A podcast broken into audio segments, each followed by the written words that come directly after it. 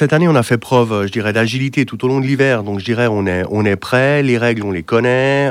On travaille avec déjà depuis déjà 3-4 mois. Donc, euh, je dirais, on est bien rodé.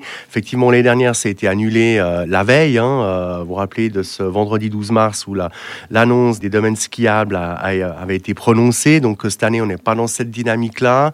Cette année, ça va, ça va se faire. Et puis, je dirais, on est prêt pour accueillir ces enfants.